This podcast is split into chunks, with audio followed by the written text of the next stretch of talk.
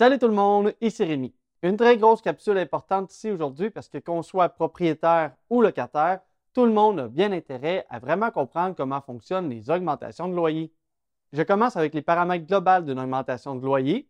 Après ça, j'y vais spécifiquement sur les chiffres du TAL de 2023 qui viennent de sortir. Et après ça, à la fin, je termine avec une information super importante qui pourrait faire économiser des centaines de dollars aux locataires. Cette capsule-là, elle s'adresse à tout le monde, mais principalement à trois types de personnes. Premièrement, évidemment, ça s'adresse aux propriétaires d'immeubles à revenus qui doivent faire des augmentations. L'idée, c'est d'être capable de connaître les règles du jeu pour pouvoir faire des augmentations qui permettent aux propriétaires d'entretenir ces immeubles, mais surtout, il ne faut quand même pas abuser des locataires. Deuxièmement, ça s'adresse aux locataires, parce que si le locataire connaît aussi les règles du jeu, il ne pourra pas se faire abuser par son propriétaire qui essaie de lui refiler une hausse d'augmentation de son loyer de façon déraisonnable. Et le troisième type de personne, c'est le type de personne qui refuse tout continuellement. Tu ceux qui veulent se rendre devant la régie du logement et contester pour une augmentation de 5 sur un loyer de 800 Eh bien, ces gens-là, vous devez vous aussi connaître les règles du jeu parce que vous allez vous rendre compte que vous ne pourrez pas contester toute augmentation et vous ne devriez pas non plus contester toute augmentation systématiquement. Bref, je pense que ça commence à englober pas mal de monde. Commençons dès maintenant avec les informations de base sur les augmentations de loyer. Je vais y aller un petit peu rapidement pour cette section-là parce que j'ai déjà fait une autre capsule sur les augmentations. Donc, si tu veux aller voir les informations détaillées, tu peux cliquer sur cette capsule-là. Maintenant, la première chose à savoir, c'est qu'il va y avoir des délais à respecter par le propriétaire pour être capable d'envoyer les avis d'augmentation de loyer. Pour un bail standard de 12 mois, l'avis d'augmentation doit être envoyé de 3 à 6 mois avant la fin du bail. Comme au Québec, la majorité des baux se terminent au 30 juin, eh bien, pour la majorité des gens, ça veut dire que l'avis d'augmentation doit être envoyé entre le 1er janvier et le 31 mars. Donc, en tant que locataire, si tu reçois un avis d'augmentation rendu le 15 avril, eh bien, sache que légalement, l'avis d'augmentation ne tient pas. Tu vas pouvoir garder ton loyer au même prix sans augmentation parce que c'est au propriétaire qu'il fallait juste qu'il soit à ses affaires et te l'envoyer dans les bonnes dates. Normalement, si le propriétaire est à ses affaires, il va t'envoyer un avis d'augmentation dans les bonnes dates. Et à partir de ce moment-là, tu as un mois pour répondre. Si le locataire ne répond pas en dedans d'un mois, eh bien, il va être réputé avoir accepté automatiquement. C'est-à-dire que le loyer va augmenter même si le locataire ne voulait pas. Il faut aussi que les locataires soient à leurs affaires. L'autre chose importante à savoir maintenant, c'est que contrairement à ce que plusieurs pensent, il n'y a pas de minimum ou même de maximum à ce qu'un propriétaire a le droit de demander comme augmentation. Explication ici. Si le propriétaire veut faire une augmentation de 200 sur un loyer qui est à 800 c'est-à-dire une hausse de 25% eh bien, il a le droit de demander la hausse. S'il veut doubler son loyer et le passer de 800 à 1600 il a le droit, tout comme il pourrait décider de laisser son loyer à 800 ça aussi, il a le droit. Maintenant, ça, c'est le propriétaire qui a le droit de demander une augmentation comme il veut, mais le locataire a aussi des droits et évidemment, il a le droit d'accepter ou de refuser. Donc, si jamais le propriétaire demande une augmentation de 800 dollars et que le locataire accepte, eh bien, tout est légal, tout est permis, il y a le droit, la transaction est faite et tout le monde a accepté en connaissance de cause. Par contre, si le propriétaire veut augmenter de 800 dollars et que cette fois-ci le locataire n'accepte pas, eh bien, c'est là que le tribunal administratif du logement va entrer en jeu et qui va statuer le loyer selon le grille de fixation du coût des loyers. En fait, si le locataire refuse l'augmentation, c'est au propriétaire d'ouvrir un dossier à la régie en tant que fixation de loyer. Si le locataire a refusé et que le propriétaire ne prend pas le temps d'ouvrir un dossier et d'aller devant le tribunal, eh bien, le bail sera reconduit aux mêmes conditions, c'est-à-dire sans augmentation. Donc, si tu es locataire et que ton propriétaire arrive avec une hausse déraisonnable, tu as tout intérêt à cocher la case Je refuse l'augmentation et je désire rester dans mon logement.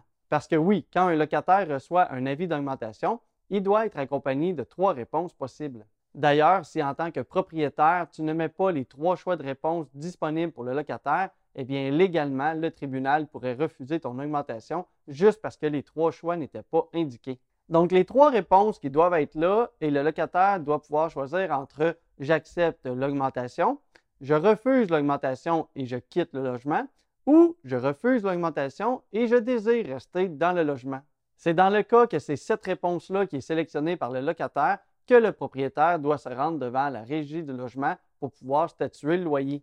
Mais en tant que locataire, avant de refuser une augmentation, il faut savoir c'est quoi qui est raisonnable ou déraisonnable et c'est là que le tribunal administratif du logement vient nous aider en nous guidant avec sa grille de fixation du loyer.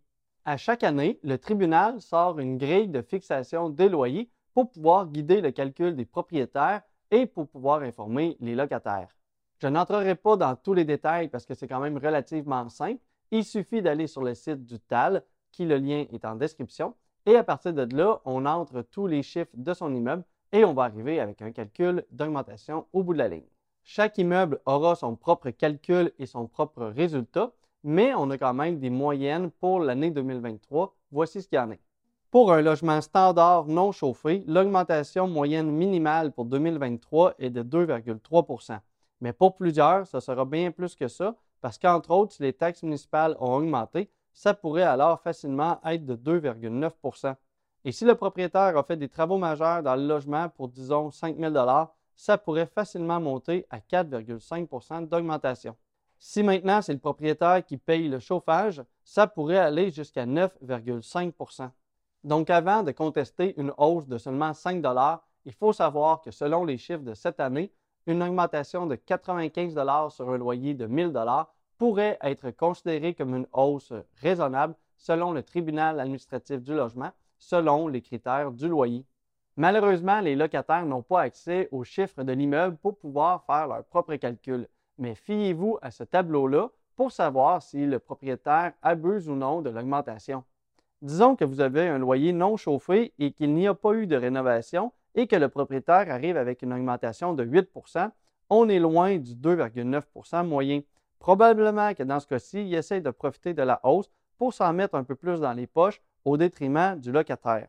Par contre, si votre logement est chauffé à l'électricité et qu'il y a eu quelques travaux au cours de l'année et qu'il vous arrive avec une hausse de 5,2% probablement qu'il est dans ses droits de demander cette hausse-là parce que c'est quand même très proche de la moyenne et que ça ne vaut pas la peine dans ce cas-ci d'aller devant le tribunal du logement. Parce qu'on va se le dire, autant les propriétaires n'ont pas intérêt à ne pas augmenter les loyers, autant que les locataires ne devraient pas essayer de refuser toute augmentation. Souvent, les augmentations de loyer ne couvrent même pas les augmentations réelles relatives à tout l'immeuble. Donc, si les locataires refusent toujours toute augmentation année après année et que c'est compliqué pour le propriétaire d'augmenter, il ne faut pas chercher trop loin et se demander pourquoi les logements ne sont pas nécessairement entretenus. Une des raisons, c'est tout simplement parce que les propriétaires n'ont pas l'argent pour pouvoir les rénover. Et avant de chialer sur les augmentations de loyer, il faut se souvenir une chose, c'est qu'un locataire, il a probablement choisi d'être locataire parce qu'il pourrait aussi décider d'acheter quelque chose et être propriétaire. Dans ce cas-ci, il n'y aurait pas de méchant propriétaire qui viendrait lui faire des augmentations de loyer. Par contre, il faut savoir que tous les propriétaires de maisons ont aussi des augmentations de leurs dépenses, que ce soit les taxes municipales, les assurances ou même l'entretien, tout augmente. Bref, toutes les dépenses augmentent dans la vie, il y a de l'inflation et les loyers aussi vont augmenter, c'est tout à fait normal. Une dernière petite chose maintenant avant une information très importante, surtout en 2023.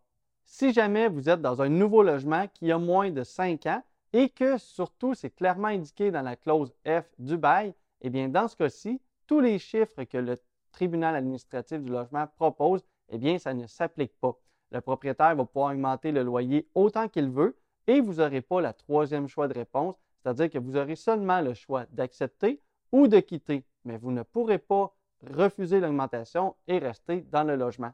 Donc, même si le propriétaire arrive avec une hausse de 25% qui peut paraître déraisonnable, eh bien, vous ne pourrez pas rester. Vous allez être dans l'obligation d'accepter ou bien de quitter le logement si tu trouves ça déraisonnable.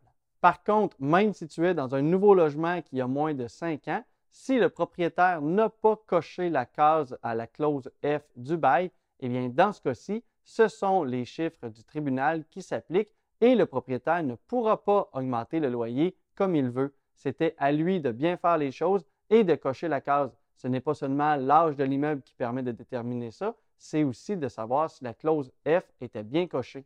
Voilà, donc presque tout est dit, mais il reste une information très très importante qui pourrait faire économiser des centaines de dollars à des locataires si les propriétaires essayent d'en abuser. En 2022, les taux d'intérêt ont énormément augmenté et il y a plusieurs propriétaires qui ont vu leur paiement hypothécaire augmenter énormément. Et là, il y a plusieurs propriétaires qui vont essayer de refiler cette facture-là de plusieurs centaines de dollars aux locataires en disant que leur paiement hypothécaire a augmenté, donc ils doivent augmenter le loyer. Mais non! Eh bien oui, sachez les locataires que si votre propriétaire arrive avec une grosse augmentation de loyer en disant que c'est parce que ses paiements hypothécaires ont augmenté, eh bien, il n'a tout simplement pas le droit de faire ça. Parce que légalement, dans le calcul du tribunal, il n'y a rien qui prend en compte la hausse des taux d'intérêt. En fait, cette hausse-là, c'est au propriétaire de l'absorber. Ça fait partie de son risque au moment où il a acheté l'immeuble et ce n'est pas au locataire de payer pour ça. Pour les propriétaires, je sais que c'est plate, mais en fait, c'est normal que la hausse des taux d'intérêt ne s'applique pas dans l'augmentation de loyer parce que ça voudrait dire que quelqu'un qui n'a pas de prêt sur son immeuble ne pourrait pas autant augmenter ses loyers que quelqu'un qui a un prêt. Au final, il faut se rappeler que d'avoir une hypothèque sur l'immeuble, ce n'est pas une obligation. Vous pourriez aussi, si vous en avez les moyens, acheter l'immeuble en argent et ne pas avoir de prêt. C'est entre autres pour cette raison-là que les intérêts n'entrent pas dans le calcul parce qu'en fait, c'est quelqu'un qui a choisi d'utiliser l'effet de levier et ça fait partie du risque. Si jamais les intérêts augmentent, c'est au propriétaire de l'absorber. Au final, il fallait bien faire ses calculs avant d'acheter l'immeuble en faisant des hypothèses si les taux allaient augmenter et comprendre son risque et acheter en connaissance de cause. Donc, tous les propriétaires aujourd'hui qui ont vu leur paiement hypothécaire augmenter de plusieurs centaines, voire des milliers de dollars, eh bien, il fallait le calculer d'avance. Et si vous êtes coincé aujourd'hui, c'est un petit peu votre erreur. J'ai malheureusement pas de pitié envers ces propriétaires-là. Il fallait connaître les règles du jeu, bien comprendre le risque et calculer ces choses. Et si vous essayez de refiler cette augmentation-là aux locataires, eh bien, dans ce cas-ci, ce n'est pas fair play au niveau des propriétaires et ça amène des mauvaises réputations. C'est pas plaisant pour personne. Voilà beaucoup d'informations dans cette capsule-là. Et d'ailleurs, qu'on soit en 2023 ou qu'on soit rendu en 2025 au moment où vous allez écouter cette vidéo-là, eh bien, sachez que les principes de base s'appliquent et qu'il suffit de prendre la bonne grille de fixation des loyers du tribunal au moment où ce sera l'année où vous écoutez cette capsule-là. Si tu veux en apprendre plus sur l'immobilier, tu peux t'abonner à la chaîne pour voir les prochaines vidéos. Si tu veux démarrer ou améliorer ton parc immobilier, il y a un lien en description vers des formations qui pourraient t'être utiles. Comme toujours, si tu as apprécié le contenu, tu peux aussi aimer la vidéo pour m'aider avec l'algorithme de YouTube. Merci de ton écoute, bon succès, à la prochaine.